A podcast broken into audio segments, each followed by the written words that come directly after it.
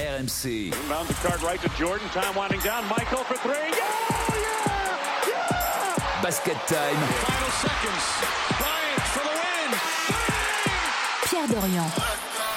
Basket Time sur RMC, votre rendez-vous basket du mardi en podcast sur rmc.fr avec la Dream Team, Fred Veil, Stephen Brun, Alex Biggerstaff. Bonjour messieurs. Bonjour, bonjour. Salut Salut mon révolutionnaire. Nous sommes en plein dans les finales NBA et bien sûr c'est un Basket Time spécial finale NBA avec un menu euh, très simple mais délicieux. J'espère qu'on va se régaler.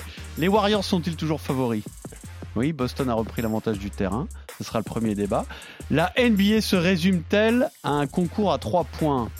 Hmm. Fred, c'est un peu ce qu'on voit en ce moment, non? Ça doit question. pas te plaire ça à toi. Bah, c'est pas ce que je préfère. Ouais, et on, s'oriente de plus en plus vers ça, non? Qu'est-ce que t'en Bah, penses? c'est assez logique, oui. C'est pas nouveau, Pierrot.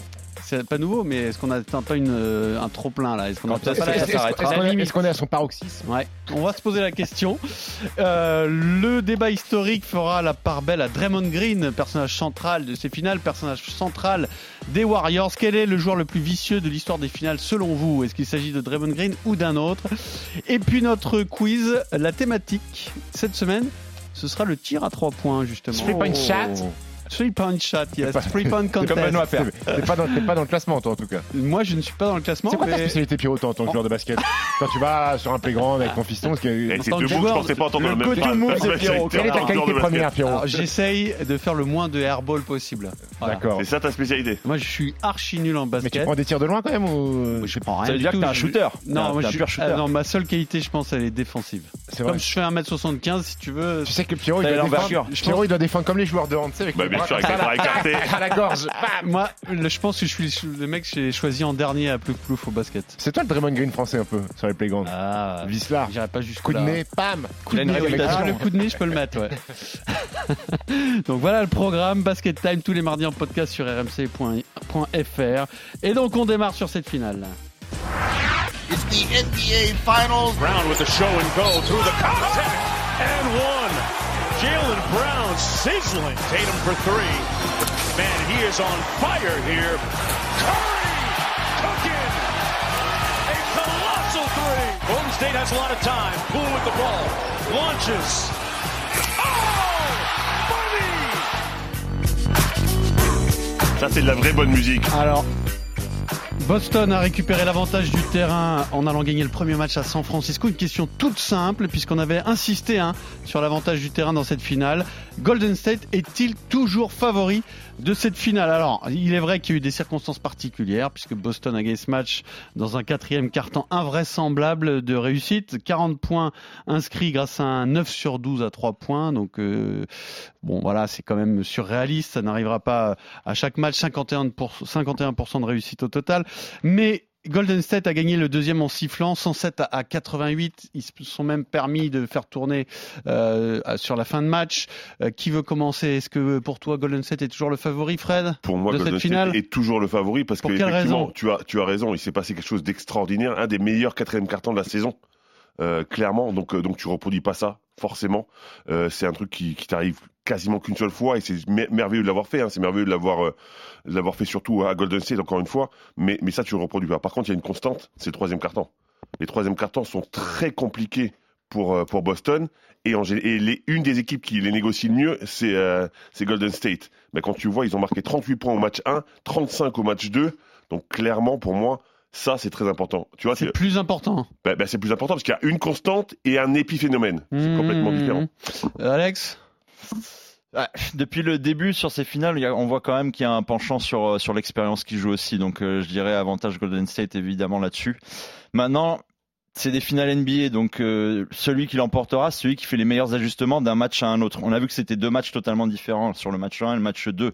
Donc les ajustements qui, qui doit y avoir pour le match 3, est-ce que Boston est capable justement de les réaliser, c'est-à-dire avoir d'autres mecs autour de Jason quoi, Tatum oui, Ouais, c'est les autres, c'est les autres, c'est les Marcus Smart, c'est les mecs autour de Tatum qui ne se sont pas montrés sur le sur le match 2. Donc ces ajustements-là, est-ce que Boston est capable de les faire? Est-ce que Boston est capable de bien prendre en compte l'aspect du troisième carton qui va être hyper important dans ces finales l'avantage est pour, euh, pour les Warriors. Tu restes euh, sur Golden State favori, Stephen Moi aussi, moi aussi, Fred l'a très bien expliqué. euh, ce match-là, c'est un braquage. Un braquage complet des, Celtics. Euh, il y a une domination des Warriors pendant, pendant 40 minutes. Et puis, il y a ce quatrième quart-temps irréel, notamment de, de, de Al Horford et de Jalen Brown, qui, qui, pour moi, ne peut pas se reproduire sur, sur, sur la durée.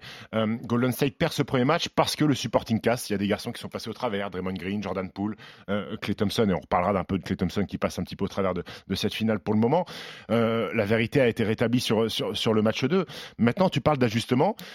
Pour l'instant, Ime Udoka ne me plaît pas. Ne me plaît pas sur ce qu'il propose défensivement. Euh, Steve Kerr gagne la bataille des coachs là. Steve Kerr gagne la bataille des coachs. Ime Il s'est Udoka, ajusté déjà sur le match 2 Oui. assez rapidement, alors que Udoka n'a rien fait. Ime Udoka, je ne vois pas ce qu'il met en place pour limiter l'influence de Stephen Curry. Puisque, oh, soyons bien clairs, après deux matchs, Pierrot, le meilleur joueur de ces finales NBA, c'est Stephen Curry.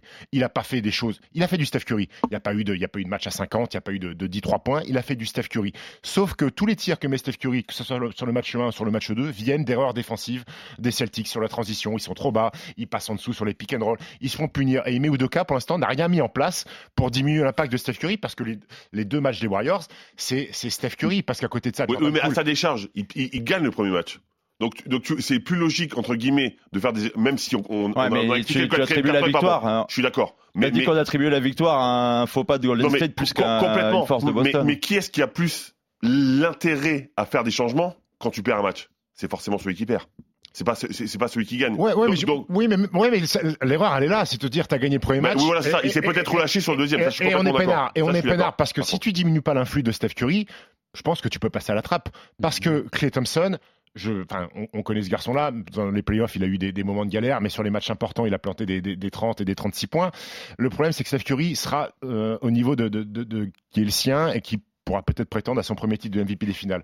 Mais maintenant, si tu diminues pas l'influx de Steph Curry, euh, tu t'exposes à un coup de chaud de Clay Thompson, à un coup de chaud de, Moi, de, ça qui Jordan me fait Poole, un peur, c'est coup de qu'il chaud a relancé des mecs qui étaient en manque de confiance aussi là dernièrement. Donc ça, ça, ça peut être Tu fatal parles de aussi pour qui il C'est Euh, qui il Stephen Curry. Ah, il a Par son relancé aura, lui le mec, des mecs dans sa franchise. On va en parler un petit peu tout à l'heure du nombre de, de tirs à trois points pris et tout ça, mais ça fait partie de l'aura du mec aussi. Il a relancé des gars qui étaient au fond du trou. On a, Stephen a cité tout à l'heure euh, légèrement Jordan Poole. C'est un exemple typique du mec qui peut rayonner dans la suite de ses finales. Est-ce que c'est pas une option? Est-ce que c'est pas une option de se dire, ok, de toute façon, Steph Curry, il est inarrêtable? On laisse faire son truc. Donc on parce prend qu'en les gros, Oh, mais t'es Ouais, obligé de le limiter quand même, parce que non, si mais, tu mais mets non, 40 en fait, à est-ce chaque que, match, est-ce- c'est est-ce que tu te dis, ok, tu prends 30 points, 30, 35 points par Curry, ok. Mais peut-être que si tu défends mieux sur les autres, que Clay Thompson il est pas dans le coup, que Wiggins c'est pas dans le coup, bah, peut-être que tu as, Ouais. une chance. Ah. Euh, Après encore une fois, c'est pas ce que je prônerais, mais c'est peut-être ce qu'il mmh, ce qu'il a, qu'il a pensé. moi, moi, ce qui me met, c'est la façon dont il prend les pions de Steph Curry. C'est sur les points forts de Steph Ouais, Curry, c'est- sur des choses qu'on connaît en fait. Il y a pas, il y a, il y a pas, moi j'ai pas vu Steph Curry euh, mettre des paniers qu'il a pas l'habitude de mettre. Tu vois, euh, contester Non, non, sur, les- sur la transition, ils sont trop bas, aller, aller le taper, aller, aller, aller le cogner. Maintenant, euh, maintenant ils sont à 1-1 et j'ai envie de dire le, le, le, le, deal, le deal est bien. Les deux premiers matchs à Warriors, t'en as pris un, tu rentres à la C'est maison. ça le truc, Bah, c'est que vous me Bah, dites sur le c'est- papier, t'es bien. Hein. c'est un, ce qui s'est passé n'est pas normal dans le premier, soit. Alors, on, on ne compte pas regagner de la même manière, soit. En revanche, on peut quand même se demander est-ce qu'ils peuvent pas gagner en jouant différemment? Parce que là, ils vont à- maintenant, ils vont à Boston. Euh, T'as le est-ce que, contexte du Garden, est-ce que les matchs ils ont peuvent les cartes pas en main. être hein. juste différents? Est-ce que simplement le fait d'avoir gagné ce match peut pas tout changer Si, au match si, qui arrive à si, domicile? Si, t'as pris, t'as, mis un pied la dedans dans les finales et t'as mis le premier pied dedans et t'as forcément récupéré un avantage là-dessus. Parce que Golden State a dominé sur euh, les secteurs qu'ils doivent euh, dominer sur les deux premiers matchs. Est-ce qu'on peut pas imaginer que Boston maintenant domine défensivement sur les matchs qui arrivent à Boston? Non, puis on a trop douté de cette équipe, euh, je veux dire, par rapport à la saison euh, bizarre qu'ils ont, qu'ils ont eu les Celtics. On peut pas douter maintenant de leur capacité à réagir dans ce, dans ce genre de, de contexte. Et- et- et, enfin, là, où- là où Boston peut, peut, peut m'inquiéter moi, c'est qu'ils ont tendance à mettre trop de ballons en tribune. gros. Mm. Ça a été déjà le cas Ouais. contre Miami. Ils ont fait un match avec 4 ballons perdus. Ça fait Euh, 19 là, je crois. euh, 19, il y en a ouais. 11 ou 12 en première mi-temps. Euh, S'ils prennent pas soin du ballon parce que Golden State les a agressés aussi, et là un big up à Draymond Green qui a été qui a été fantastique Ils sont défensivement. venus notamment leur arracher le ballon dans les bras. Exactement. Si à un moment donné t'es pas prêt et, et que tu donnes trop de munitions aux Warriors, t'es puni. Il faut prendre soin du cuir. Alors oui, c'est compliqué parce que les défenses sont fortes. Et, et la problématique, c'est que Marcus Smart, pour l'instant, euh, qui est censé être le meneur de jeu titulaire, euh, eh ben il est pas bon. Joueur très bon. irrégulier, non? Globalement Moi, j'ai du mal, enfin, j'ai du mal euh, sur le, le poste de meneur de jeu, Marcus Smart. Moi, me rend fébrile sur les montées de balles en fait, sur son ball handling, sur sa capacité à gérer T'as et, l'impression et la que tu peux perdre le ballon Ouais. à n'importe quel moment. Moi, je suis d'accord. J'ai cette Subir- impression aussi. Subir cette pression-là, et si tu dois t'en remettre à Derrick White qui est censé arriver du banc euh, et apporter une plus-value sur son tir à trois points, euh, pour la, la carence des Celtics, elle est là pour le moment sur sur sur sur le- le- le- la gestion euh, des meneurs de jeu. Et Alors, si tu étais euh, Udoka, tu, tu tu essaierais de mettre quoi en place? J'essaierai de mettre quoi pour les prochains matchs là. Qu'est-ce que- Comment ils peuvent inverser euh, la tendance générale qui est de dire bon Golden State sera champion NBA Déjà en termes de management, Vous de relancer euh, tout mon banc parce que euh, il pourra Ah, pas gagner des finales avec euh, avec un Tatum et un moitié de Jalen Brown quoi. Peut-être un problème. Non, mais je suis d'accord, sauf que c'est difficile Fred parce que les matchs sont, sont, sont très serrés Oui. ou ils sont dominés. Oui, mais À, ce tu- moment-là, tu- c'est compliqué de dire, ah, ok, je vais relancer des mecs à ce Non, moment-là. mais tu peux pas avoir l'ambition de gagner les Ah non, finales mais avec c'est juste sûr, il faut, il, star. faut, euh, il, faut, il faut que tu relances des mecs, mais trouver les bons moments, c'est pas évident quand même. Parce que Complètement. Alorford à 26 points sur le match 1, là on parlait d'épiphénomène, pour moi ça c'est un épiphénomène. Un phénomène. Alorford qui passe de, de, de Il y a 26 6 à, sur 8 à 3 points sur le game 1. C'est, monstrueux. Si tu dois attendre qu'Alorford te- soit à 20 points de moyenne pour gagner un match, euh, tu peux attendre le mois de juillet, euh, sauf que les Warriors sont en train de siroter un Match Sex on 2, the Beach, hein. à Longfleur, euh, c'est son frère. hein. C'est pas- du tout pareil. à, à Longfleur. Donc si je vous écoute, en fait ils sont en train de toucher leurs limites Boston. Après, on- Jusqu'ici ils ont performé, Ils sont mais tellement, ils sont pour tellement en le moment, maîtrise. En fait, moi, ce qui m'impressionne, c'est cette maîtrise de Golden State. Et c'est pour ça qu'ils sont très forts dans le troisième quart-temps.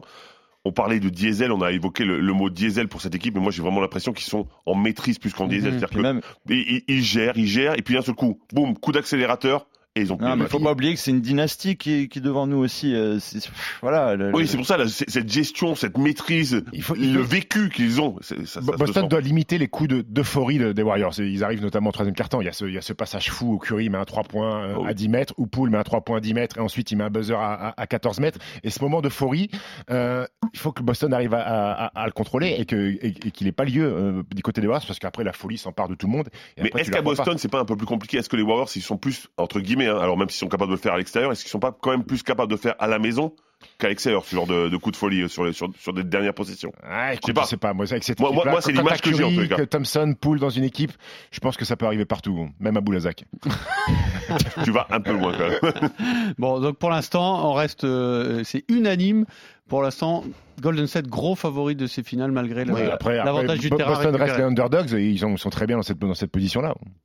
Alors, Basket Time, on continue tous les mardis en podcast sur rmc.fr. On va justement parler et insister euh, sur ces shoots à trois points qui deviennent la norme en NBA. Curry, way downtown. Bang! Bang! Oh, what a shot from Curry! Steps back, three-pointer. Bang! Steph Curry from downtown. Brown to Smart. Smart to Tatum. Sets, fires, three-pointer. Bang!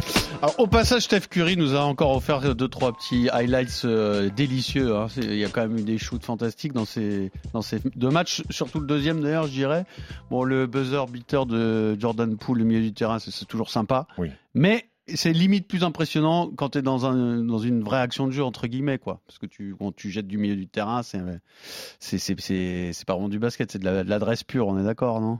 Bah, le Oui. basket, c'est un Moi, peu je suis plus impressionné en- en- par- Au départ, c'est quand même de l'adresse pure, le basket aussi. hein. Bien sûr, mais je, je suis plus impressionné par un shoot difficile euh, où Curry sort d'une défense, par Ah, exemple, sûr, que bien par ce truc bon, qu'on se régale à regarder. T'as Hein, t'as rien à Poole- perdre sur ce genre de shoot. C'est Jordan Poole au l'avantage. buzzer, on se, ré- on, se, on se régale à le regarder, mais c'est pas, euh, pour moi, c'est pas ça le basket, ça c'est le show. C'est show NBA. Bon, bref. C'est un puriste, petit- toi. Pierrot, tu veux faire un petit édito, j'ai l'impression. Non, pas du tout, mais on se régale de regarder ces matchs quand même. Moi, je suis d'accord avec toi, Pierrot. Bon. Je préfère bien sûr un panier à trois points difficile dans le jeu qu'un Ave Maria.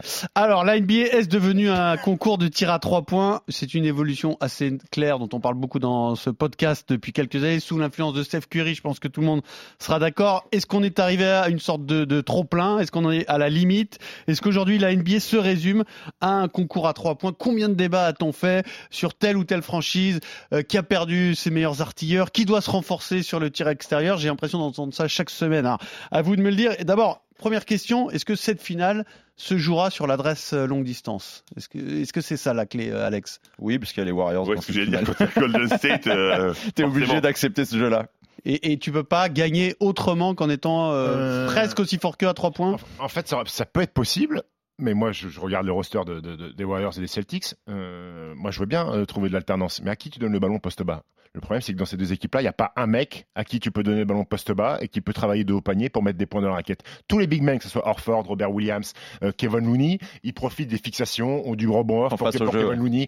Euh, Il n'y a, pas de mec dominant, en fait. Est-ce que Si, si, s'il y avait les Nuggets, s'il y avait euh, Joel Embiid avec les Sixers, euh, s'il y avait des big men comme ça à qui tu peux donner le ballon Hmm. et les mecs travaillent, peut-être qu'il y aurait un peu plus d'alternance. Mais là, la qualité première des deux équipes, c'est l'adresse longue distance, Pierrot. Ouais, mais il y aurait de l'alternance, mais il y aurait quand même beaucoup de shoot Ah, à mais trois oui, bah, Pas parce, bah, que, oui. bah, parce que c'est l'évolution logique et que ça. Enfin, c'est con à dire, mais Alors- trois points, c'est plus, c'est mieux que deux. Hein. Est-ce que Boston aurait euh, intérêt, pour l'avenir proche, à se renforcer euh, par un profil comme ça à l'intérieur? Mais le problème, c'est que si tu prends, mais un si tu prends, mais- scoreur? mais, mais si tu prends, ah oui, mais bon, euh, Ça changerait rien il- Si, ça peut changer euh, leur façon de jouer. Sauf que quand t'as Tatum et Brown qui prennent déjà un certain montant, quel joueur dominant aujourd'hui au NBA à qui tu peux donner le ballon en bas pourrait faire la maille avec euh, Brown et Tatum? Mais je te parle de contrat, de, de, de- Hmm. de- de- Mais déjà, il y, en a de moins en moins des vrais big men Oui. qui jouent de haut panier, ou alors c'est. c'est- Après, c'est trop après, cher. après, ce qui se passe sur cette finale-là, je suis allé quand même checker euh, par rapport à la saison régulière. Il n'y a aucune différence, puisque les Warriors étaient à 39 tirs à 3 points tentés par match en saison régulière, et là ils sont dans leur moyenne, et, et les Celtics sont à 37 tirs par match, donc ils n'ont rien modifié Hmm. par rien rapport à ce qu'ils ont fait en saison régulière. Il n'y a pas de nouveau. La tendance, elle est que depuis 10 ans, euh, la tendance est euh, aujourd'hui 40% des, des, des, des- des tirs euh, sur un match complet sont pris à 3 points. Est-ce que Et ça que- vous gonfle, plus- entre guillemets? Est-ce que vous en avez marre de voir ce, ce basket-là moi- et uniquement ce basket-là gagné Bah alors, moi, c'est. Bah, moi, ça me Moi, gonfle pas. moi, moi, je, suis un, Peut-être que ça le je suis un- gonfle. je suis un dinosaure, donc forcément, je, je peux pas te dire que j'aime, mais en même temps, c'est mathématique. Quand tu es à 40% à 3 points et à 50% à 2 points, eh ben, tes possessions, elles sont plus valorisées quand tu shootes à 3 points.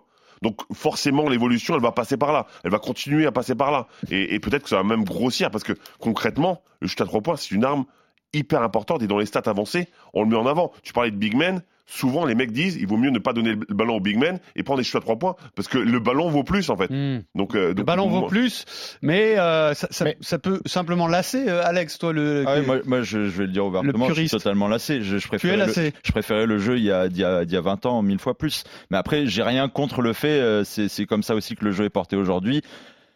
J'ai j'ai du mal. Est-ce que plus- les matchs sont moins spectaculaires Oui, les, selon les- toi les matchs sont plus difficiles à regarder pour moi. Ah ouais. Ça m'empêche pas de les Carrément. regarder, mais c'est plus difficile à regarder. C'est sûr que dans, la tension d'un combat de la raquette euh, que tu pouvais avoir dans les années 90, début 2000, bah ouais, ça me manque cette tension-là. Ça me manque la, la difficulté que pouvait avoir un tir à mi-distance dans un dans un passage, euh, un temps fort d'une équipe euh, en troisième quart-temps, par exemple. Maintenant, Tous c'est ces- génial. Quand tu vois un shoot à Tous midi ces moments-là, ça me manque. Tous ces moments-là, ça me manque. Les, tirs mid-range, c'est-à-dire à deux points euh, dans le périmètre qui sont pas dans la raquette, aujourd'hui représentent un peu plus de 10% sur, sur, sur un match. Ça n'existe plus, Ça ce ouais. Mais, mais on est rentré, et, et c'est un peu pareil dans tous les sports, dans, dans, dans cette data, en fait. Les mecs font des calculs euh, et se sont aperçus. Les pourcentages de 3 points n'ont pas évolué. Je Hmm. dis pas que les mecs sont, sont moins adroits, plus adroits. On est à peu On en près les mêmes qu'il y a plus, 10 quoi. ans. Sauf que t'en prends plus. Les mecs prennent des tirs de plus en plus compliqués. À l'époque, dans les années 90-2000, un tir à 3 points qui est pris, c'est un tir qui est grand ouvert.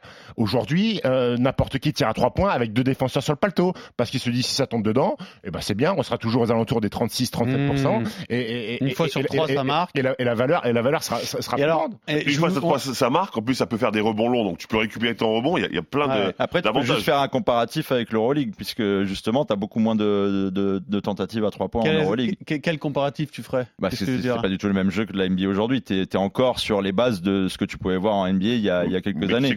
c'est basé sur la défense, C'est basé- est en retard un peu. Tu es basé sur un périmètre beaucoup plus court. tu sais que l'évolution elle tend à ça aussi. Hein. Même si, hein, depuis malheureusement. quelques années en Euroleague, Oui, le, nombre de plus points, le nombre de points inscrits par match est quand même bien plus grand Mais bien que sûr. ceux d'il y a 10 ans avec Il époque y a- Bojan et il y a beaucoup plus 10-15 ans. d'ISO, il y a beaucoup plus de shots à 3 points, ben, on, on s'est adapté, bien sûr. Attention à pas se fourvoyer sur le niveau de l'Euroleague. Euh, L'Euroleague aujourd'hui, c'est beaucoup, beaucoup, beaucoup, beaucoup de pick and roll, comme si se fait en NBA. C'est sûr. beaucoup de tirs à trois points et beaucoup de 1 contre 1. Le, le double vainqueur d'Europe. de- On n'est pas sur d'Europe encore sur du point, point, point, point, point, Euh, pignolage on- à trois eh, points. franchement, je on se rapproche parce que le double champion de- d'Europe en fois. la Fesses, Ouais. euh, c'est peut-être l'équipe qui se rapproche le plus de l'NBA avec de Archie Misic, ouais. Et que du 1 ils contre sont 1 et des. Et c'est pour ça Et- qu'il- et- que le coach va aller en NBA. Exactement. Ils Et- sont double champion d'Europe. et double champion d'Europe et les big men Alain Delou, euh, Tibor Place, euh, je suis pas sûr qu'il ait mis beaucoup de paniers en finale de l'Euroleague dans la raquette. Après, si tu, mis à part les deux dernières années de l'EFS, si tu regardes en Euroleague, un, un shoot à trois points, il faut l'amener, il faut le construire et ça devient une vraie plus-value quand tu le sers. Donc c'est pas à foison non plus. euh, Faisons un peu de basket fiction. Est-ce que les Spurs de Duncan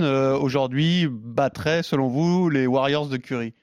Euh, je pense qu'il y aurait une grande souffrance à défendre à la fois sur David Robinson et sur Tim Duncan euh, pour les Spurs parce que parce que le- la philosophie des Spurs c'était quand même donner le ballon première option à Tim. Duncan poste bas, qui a quand même beaucoup, beaucoup de choses en magasin pour détruire Draymond Green, je pense. Mhm. Et que ensuite Tim Duncan est, est si fort pour ensuite reverser les ballons, parce que les Warriors auraient dû, je pense, trapper poste bas, parce que sinon, Tim. Duncan il fait Absolument. 40, C'est sûr. 40 et 15 toute la soirée. Et les renversements de ballons, que ce soit, ce soit pour Tipeee, qui est peut-être pas le meilleur tireur à trois points, mais Manu Ginobili. C'était pas les plus pourris dans la circulation du ballon. Leonard, je pense que les Warriors auraient été en Bon, grande difficulté. après, il tu aurait mets pas. David Robinson et Kawhi Leonard dans la même équipe non Oui, plus. hein. bah, tu me dis on est dans la science-fiction. Le cycle time. Je te, fais, je te fais tous les joueurs en même temps. Michael Finlay, je te mets tout le monde dans l'équipe des Spurs. Euh, Alex est d'accord avec ça? Oui, oui. Bah, Donc, euh, Donc la question euh, annexe, c'est que c'est- donc possible. Euh, C'est possible, que- tout dépend des joueurs que tu as. on, on sait, voilà, non mais est-ce que justement dans la NBA actuelle, il y a une équipe euh, peut-être existante ou fantasmée qui pourrait euh, bah, changer cette Moi, destinée-là, mon équipe fantasmée, c'est- les Sixers. Parce qu'avec qui Joel Embiid, pourrait ben, s'opposer ben, à lui- ce jeu-là. Lui, il aurait la capacité justement à faire du post-up, à obliger les mecs à aider. Et si tu l'entoures de gars capables de shooter, bah, je pense que ça peut c'est faire très, c'est très dommage, mal. ils auraient pu drafter Tatum, les, les Sixers. Même si, Ben, même, si je, même, si, même si je joue la malise de temps en temps, bon, ça le dérange pas d'envoyer quelques bombinettes à bombinette. trois points. Oui. Ouais, Non, mais quand tu joues c'est- contre les Warriors, oui. tu pourrais lui dire, bah, Mais il est écoute, quand tu même- restes là, tu, tu- tu nous en mets 30 à l'intérieur, et quand euh, on vient doubler sur toi, bah, tu ressors sur des Il est quand même shooters, et dangereux voilà. à l'intérieur, ce qui, Oui. c'est vrai. Alors, euh, je, je, bon, je maîtrise pas comme vous, mais euh, tu te- t'en as pas beaucoup d'autres évidents hein, qui, qui je veux dominent voir- comme ça moi, euh, dans moi, la je veux raquette. moi, je veux voir les Nuggets. actuellement. Je veux voir les Nuggets la saison prochaine. Avec Jokic, Avec avec, Jokic. Jamal Murray, avec Mm. Michael- Porter Jr., avec Aaron Gordon, ce qu'ils vont être capables de proposer. C'est une des rares équipes qui va pouvoir avoir cette alter- alternance-là entre donner ballon en bas à Jokic et ressortir sur les tireurs à Même, trois points. même Ouais. si c'est pas un pivot, il y a quand même Giannis qui fait beaucoup de dégâts aussi. euh, Yanis fait des dégâts, mais plus dans la percussion, en partant de loin et dans l'agression sur le jeu de transition. Euh, après, oui, Yanis Ouais, prend là, des on ballons parle d'un point d'ancrage vraiment. euh, Ouais. Finalement, est-ce que c'est pas euh, aujourd'hui l'adversaire idéal pour Golden State? Est-ce que c'est pas juste ça le, le, pro- le pro- enfin pas le Les problème, mais la question. Oui, est-ce que les Celtics finalement n'ont pas pioché le meilleur adversaire possible à l'aise dans les équipes fortes, bien entendu? Est-ce qu'ils auraient pas été plus en qui leur difficulté correspond le contre mieux et qui les soit- Sixers ou, euh, ou sais Milwaukee, Milwaukee à- au Je sais- complet. Oui, je sais pas parce que Ford est quand même réputé pour éteindre Joel Embiid. Euh, quant à Robert Williams, quant à Ford, quant à Daniel Tays que tu peux envoyer au feu, les Celtics avaient quand même des armes pour éventuellement défendre sur un pivot de, de grande qualité, que ce soit Jokic Oui, ou justement, moi je te parle du point de vue des Warriors. Est-ce que pour eux c'est pas une aubaine Ah, d'affronter les Celtics plutôt que n'importe qui d'autre, Miami, euh, Milwaukee ou, le- ou les Sixers?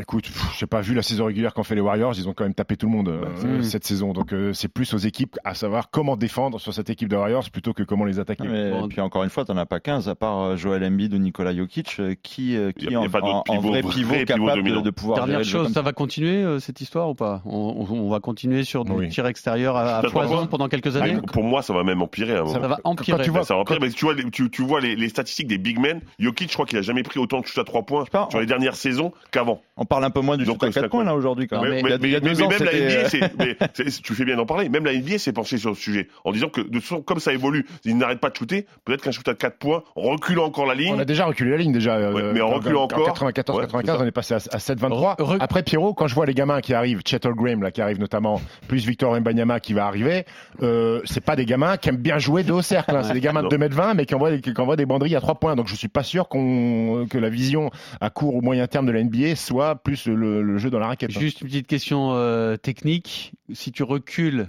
encore la ligne, euh, quelles sont les incidences sur le jeu? Ça t'incite à, à plus shooter encore ou ça fait de l'espace pour jouer à l'intérieur? Ben, ça fait les deux. Si tu as une équipe capable de shooter de loin, ça te permet d'avoir, si tu as un pivot dominant, de lui donner des ballons. Mm. Et là, la, la prise à deux, elle est beaucoup Par plus contre, compliquée. c'est plus le même sport là. Si tu recules Euh, encore la ligne, t'es- t'es- Je t'es- pense, je pense qu'un garçon comme Yanis Antetokounmpo serait bien plus dominant si la, la ligne bah oui, est bien encore sûr. écartée. C'est-à-dire que euh, les défenseurs adverses, quand tu as des Mm. Middleton, quand tu as du Jean Lidé, ils vont devoir sortir plus loin. Giannis l'élan et après, exactement, la raquette, euh, la raquette pourrait être vide. Alors, on a fait le tour sur la question, Alex? Je pense. Ouais. T'es satisfait? Toujours nostalgique des années 2000, des Lakers. Ah, mais j'ai- j'invite- vieux euh, J'invite les auditeurs à regarder des matchs euh, sur YouTube euh, des années 90 ou à aller regarder les box scores et les stats. Euh, ils vont être surpris. Ils Non, vont être surpris quand ils vont voir 4 sur 10 à 3 points pour les Bulls. Comment ça Quel joueur? Les Non, stars non, avec lesquelles j'ai-. Les stars avec lesquelles j'ai grandi, Pierrot, ils étaient tous à mi-distance. C'était c'était ça le truc beau à voir. Alors, on continue sur ce spécial final NBA. On va parler d'un joueur en particulier, Draymond Green. Probably a guy you want shooting and Rodman easy, going easy, easy, and they have to separate the two. Rodman got Urisan in the back, and Urisan fought back. Rodman has picked up three technical fouls already in this series. Goes in, dunks the ball. Now, it wasn't even Lamp. Now, Lampier puts it in his face, And here comes Lampier. Zerbiak is kicked in the face by Bruce Bowen. Alors, Draymond Green, personnage central de cette finale. On en a parlé avant même que ça débute, hein, qui devait défendre sur Tatum, etc. L'influence, euh, l'importance de Draymond Green. La question dans ce débat historique, quel est le joueur le plus vicieux de l'histoire des finales NBA selon vous? Euh, Alors, d'abord en un mot, avant de vous demander euh, votre réponse à cette question, quel est le, comment vous me décririez le style Draymond Green? Qui est Draymond Green? Quel joueur est-il, Fred? Euh, c'est un joueur qui tchatche beaucoup, qui essaie de te rentrer dans la tête, qui défend dur sur toi, qui est pas avare de, de petits coups voire de gros coups, qui, euh, a vraiment cette volonté. Il est sur le terrain pour ça. Il est accompagné dans son équipe de joueurs très talentueux, donc il n'a pas besoin d'être talentueux. Lui, il est là, il fait le taf de l'ombre, il est dur, et il va essayer vraiment de te rentrer dans la tête en te parlant tout le temps, en, te, en trash talkant, et, euh, et ça doit être insupportable. Est-ce que tu peux être ce genre de joueur sans être insupportable? Ça, ça existe ou pas? C'est Ah, c'est une condition sine qua non pour moi, c'est impossible. C'est difficile parce que parce que quand t'es un mec qui fait que parler, qui s'embrouille avec les arbitres, qui est à la limite euh, du correct sur le terrain, euh, forcément les médias euh, stigmatisent ce genre de choses et réveillent un public contre toi. T'es forcément obligé d'être insupportable quand t'as ces, ces attitudes-là. Est-ce que je veux dire, tu peux te défendre sans être un, un une tête de l'art ou c'est plutôt recommandé?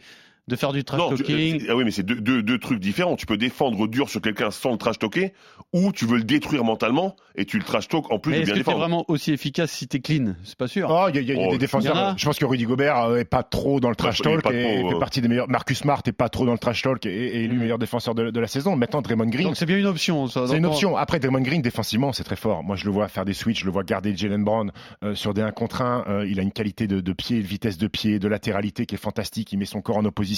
Il a des lectures et De des anticipations. Euh, c'est incroyable. fort. Défensivement, c'est fort. Il faut pas résumer Draymond Green à j'ai un grand wawa et je fais des, et je fais des, des- des fautes de, de, coquin. Donc ça, c'est Euh, le petit plus. C'est le petit plus. Défensivement, c'est fort parce que il est toujours sous-dimensionné par rapport en général aux adversaires qu'il doit, qu'il doit défendre parce que souvent il joue poste 5. Euh, il a du cœur, mec. Il a, il a, il a du cœur, il est vaillant. Euh, C'est et- qui me fait penser? À Jim Bilba. Un Jim peu, Trampoline. à- à- alors, pas- bien sûr, il n'y a, pas- il y a pas le côté euh, tu trash talk, etc. Mais dans ses positionnements, dans ses anticipations, c'est très impressionnant, effectivement.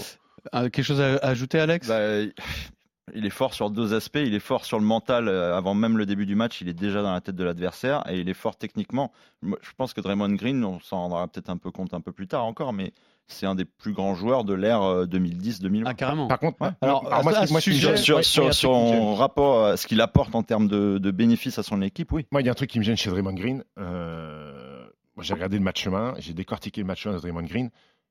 Oh, il, avait les, il a les mains pleines de pouces hein, en attaque. Alors, je l'ai vu faire des drop shots qui Hook, touchent hein. pas le cercle. Euh, il est, je trouve ça très faiblard en attaque, Draymond Green. C'est pas- C'est pas, c'est pas le premier à être. euh, C'est pas là-dessus qu'on l'attend. mais- moi, je- je mais connais- quand tu joues avec les Warriors, ça, m'intéresserait de Ouais. mettre un petit panier quand même. Ouais, mais je connais un Hall of, Hall of Famer qui euh, qui pouvait pas mettre un panier à, à plus de 2 mètres et encore euh, parfois et pourtant il a été Hall of Famer. Bah, Dennis Rodman par exemple. Hmm. Alors oh, il a été très bon en attaque avant, mais, Mais- après à la fin il Et il en a gagné des matchs sans, sans marquer des, des points. Ah oui, Donc, bah euh, oui. Parfois, oui, mais Stephen, tu parfois, sais que parfois, quand- ça me pique les yeux quand je Ah, vois les écarts ça, qu'il est c'est capable de sûr. faire Draymond Green. quand Draymond Green va télécharger comme chaque mardi ce podcast qu'il va se faire euh, traduire par Mike Pietrus, tu vas le vexer. Puisqu'il a posté très récemment un petit mot sur Twitter. Euh, pas si mal pour un mec qui ne- n'est pas capable de faire une passe. Oui, ça n'a rien à voir de faire des Suite- passes et mettre des paniers. Suite à son entrée dans le top 10, oui, mais avoir des mains de en pouces pour faire une passe, c'est c'est- c'est- c'est Non, mais là, là, il a- il a une vraie lecture de jeu. Mais là, je te parle sur la finition. J'ai l'impression qu'il a pas touché en fait. Je, je précise ça juste parce que vraiment, il Oui, a oui, vraiment oui, posté ça suite à son entrée dans le top 10 des meilleurs passeurs de Oui. l'histoire en finale Et- NBA. Et tu sais qui lui a répondu Kyle Kuzma a dit Gros, moi aussi je pourrais être dans le top 10 hein, si je jouais avec Curry et Clay Thompson. C'est C'est pas évidemment, complètement faux non plus. hein. c'est évidemment, à- à- évidemment à prendre en compte parce qu'il fait partie d'une équipe qui a fait combien? Six finales, c'est ça? Oui. Donc évidemment, euh, il- mais il dépasse quand même Larry Bird et Kobe Bryant qui en termes de finale euh, ont leur mot à dire aussi. Oui. Donc c'est pas Oui. si mal. Hein. Ouais, mais Larry Bird Même, il- il jouait. s'il est à des années-lumière de Magic Johnson, évidemment. hein. Ouais, mais par exemple, tu parles de Larry Bird. Larry Bird, il était sur le terrain pour marquer des points. Non, mais Alors, il faisait soit- des bien sûr, mais c'était pas, c'était pas son option Je veux dire, c'est un peu plus loin. Il, il peut dépasser Scottie Pippen d'ici la fin des finales.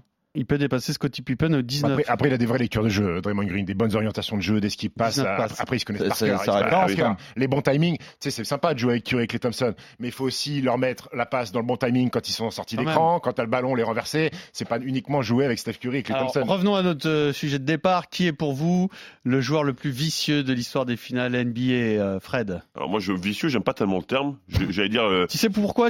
On a pris vicieux C'est pour pas dire un gros mot en fait. Ouais, mais en fait, moi, Voilà. il n'y a pas de gros mot. C'est celui qui te rentre le, le plus dans la tête. Moi, j'ai, j'ai- j'ai voulu- Mhm. je, je trouvais que c'était plus sympa comme, euh, comme option. Ben, moi, j'ai pris Denis Rodman. Alors, c'est- je sais pas si les, les gens se rappellent, il sort de l'uni- l'université de Southeastern Oklahoma State University. Bien sûr. Donc, euh, drafté en 27e position. Même Pierrot Par aurait, pu avoir une bourse dans cette fac. Euh, oui, oui, c'est, c'est clairement une fac de seconde zone. hein. Mais, mais dans cette fac de seconde zone, il finit sa dernière année à 24 points, 17 rebonds de moyenne. Donc quelqu'un qui était capable de marquer des points. Et il s'est vite rendu compte que bah, euh, des mecs qui voulaient marquer, il y en avait plein. Sauf que des mecs qui voulaient faire le sale boulot, il n'y en avait pas beaucoup. Donc il s'est dit, bah, je vais faire le sale boulot. Donc il a commencé à faire le sale boulot, à être dur. Il a été cinq fois champion NBA, ce mec quand même. hein. Deux fois avec les Pistons, trois fois avec les Bulls, deux fois meilleur défenseur de l'année, sept fois meilleur rebondeur, sept fois dans la meilleure équipe défensive. C'est un mec qui est capable de te rentrer dans la tête à n'importe quel moment. Quand il tombe, il tombe avec les bras en avant. Mhm. Il passe devant toi. Moi, j'ai une, une image quand il joue contre euh, Karl Malone en 98, match 6. Karl Malone euh, provoque une faute sur lui. Et là, on a Rodman qui lui tape les fesses. Et là, on a Karl Malone qui lui tape les fesses. Et ça se renvoie la balle 3-4 fois. Chacun se tape sur les fesses. Il était rentré dans la tête de Karl Malone. On s'en fout que lui, il marque pas de points. Mm. C'est logique. Sauf que Karl Malone, il était là pour le faire. Et il était dans la tête de Karl Malone. Donc voilà, pour moi, c'était c'était le joueur rugueux de base.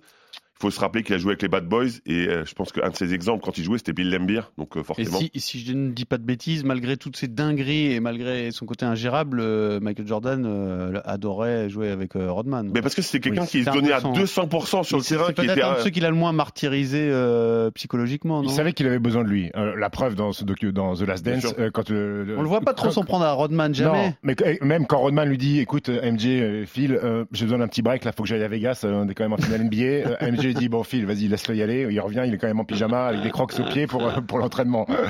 Donc Jordan savait qu'il avait besoin de ça. Mais, on parle, on parle d'art et de, et de travail et de, de qualité de travail. C'était un mec qui était capable de regarder des vidéos de rebond pendant des heures Mm. et de savoir exactement ce que faisait chaque joueur pour pouvoir lui parler à l'oreille et lui donner les bons coups qu'il fallait. Je veux dire qu'il massait bien les côtes, lui. Qui est le joueur euh, le plus vicieux pour toi, Steve? Moi, c'est Bruce Bowen. Euh, c'est Bruce Bowen. Là, on parle de vicieux, j'ai envie de dire dirty. Euh, sale même, Bruce Bowen. C'est un garçon qui a démarré sa carrière en France du côté du Havre et, et- et d'Evreux. Tellement gentil. Euh, tellement gentil, tellement adorable sur aux lèvres. Énorme scoreur en France. Et puis là aussi, il a, il a compris qu'il fallait se spécialiser pour exister en NBA. Euh, pourquoi pour moi c'est le plus Ah, c'était un énorme scoreur, en lui, France, avant. il, il frôlait les 30 points de moyenne. Euh, pourquoi pour moi le plus grand dirty player de l'histoire NBA Parce qu'il est rentré dans la, dans la tête de tous ses opposants avec une technique de salopio, hein, euh, Pierrot. Quand les mecs tiraient à trois points, Bruce Bowen arrivait et à la réception du tireur mettait son pied en avant et les moche. mecs retombaient sur son pied moche, quoi. et, se faisaient une cheville. Vince Carter, Iverson, Steve Francis, Stoudemire, Kobe Bryant, Steve Nash, c'est la liste des mecs qu'il a blessés beau, en mettant son pied en dessous.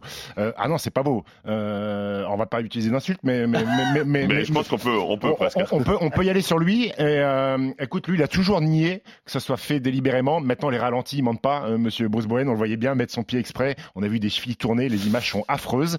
Et la preuve que la NBA a estimé que c'était volontaire, c'est qu'ils ont changé la règle maintenant. C'est qu'aujourd'hui, le défenseur ne peut plus euh, rentrer dans le cylindre du tireur euh, à la réception du tireur, ou alors c'est faute automatique pour le Mhm. défenseur.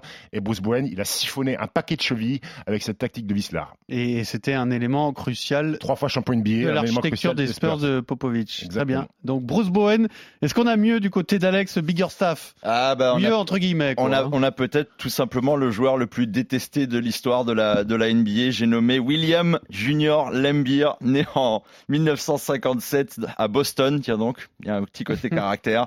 Euh, surnommé The Prince of Darkness, His Highness. Attention sur la prononciation, ça veut dire euh, Anus. Monseigneur haineux. C'est un grand trou du cul. et qui a fini par être double champion NBA 89 et 90, qui n'était pas le joueur le, le, le plus fort, euh, Pierrot, mais par contre qui était très intelligent. Et je pense que ça va un peu dans le moule de- des, des cerveaux qu'on a évoqués juste avant entre Dennis Rodman et, et Bruce Bowen. Il faut savoir être intelligent quand on, on sait qu'on a une qualité plus que les autres, c'est-à-dire le vice.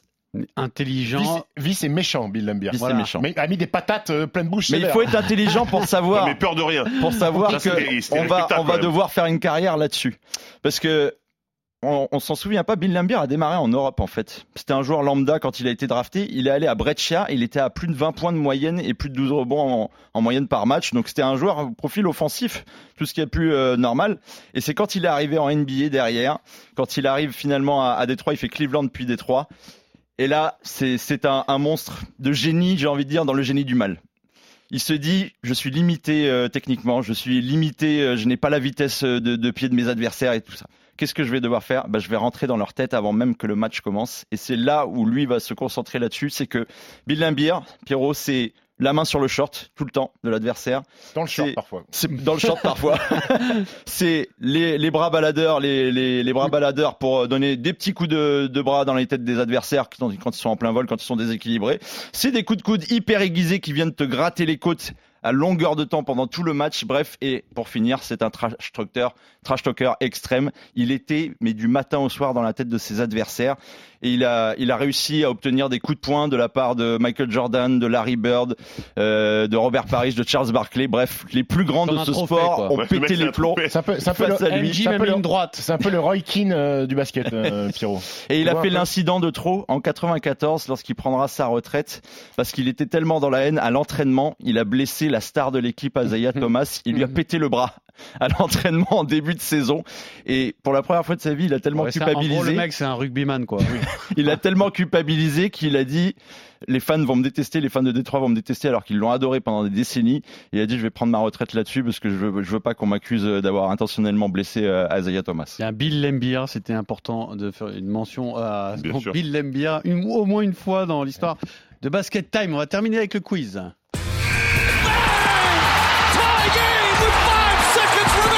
Et alors là, je suis très content de ma trouvaille. Il se prend pour Julien Lepers. Qui était le coach du coach à l'université, pardon. Coucou, coach, Coco Coach, absolument. c'est- qui est le meilleur quoi Meneur. le scoreur. Meneur, tu vois. Scoreur. Mais non. Le, meilleur, le- le boomerang, il est parti, mais il revient plus vite. hein. Tu prends plein de poire. Tac Imagine all the people playing for Vincent Collet. Il était long ce, ce Ouais, ouais. jingle. il revient On par a fait un mix, on a fait un mix Ouais. de- du premier et Ouais. puis de d'Ingrid, de Alex notamment, qui chante. Bah, je l'ai fait une fois et vous l'avez remis 40 fois. Bah, tu crois que j'ai dit principe. 50 fois ou quoi C'est le C'est principe. possible, c'est possible. Donc pour rester un peu dans la thématique du jour, c'est un trois points, c'est les trois points le- la thématique euh, de ce quiz, ok?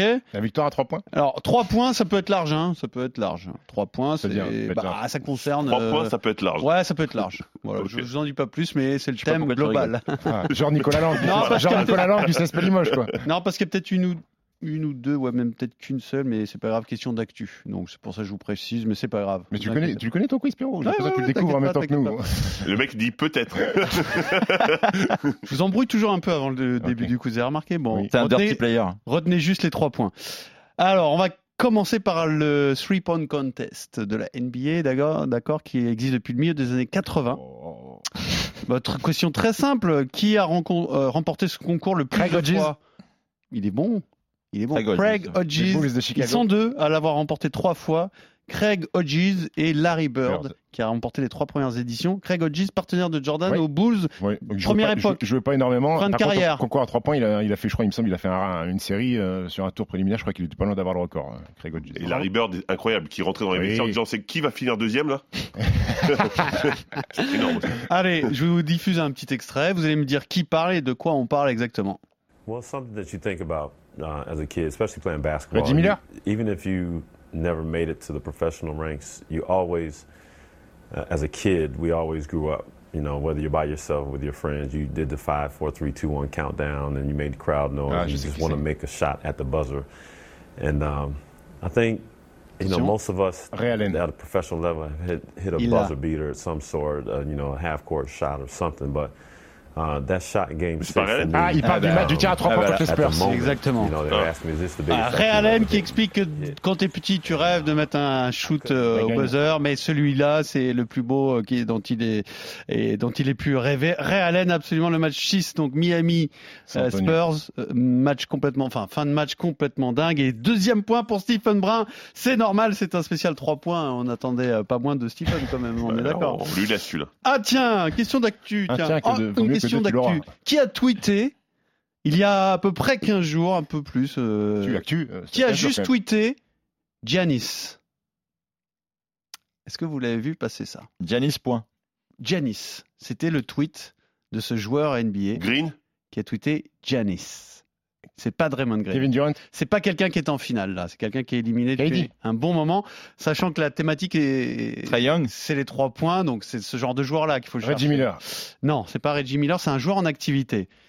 C'est un joueur en activité qui est même le neuvième meilleur marqueur de l'histoire en activité. Meilleur marqueur. Dirk. Non, c'est pas Dirk Nowitzki, c'est en activité.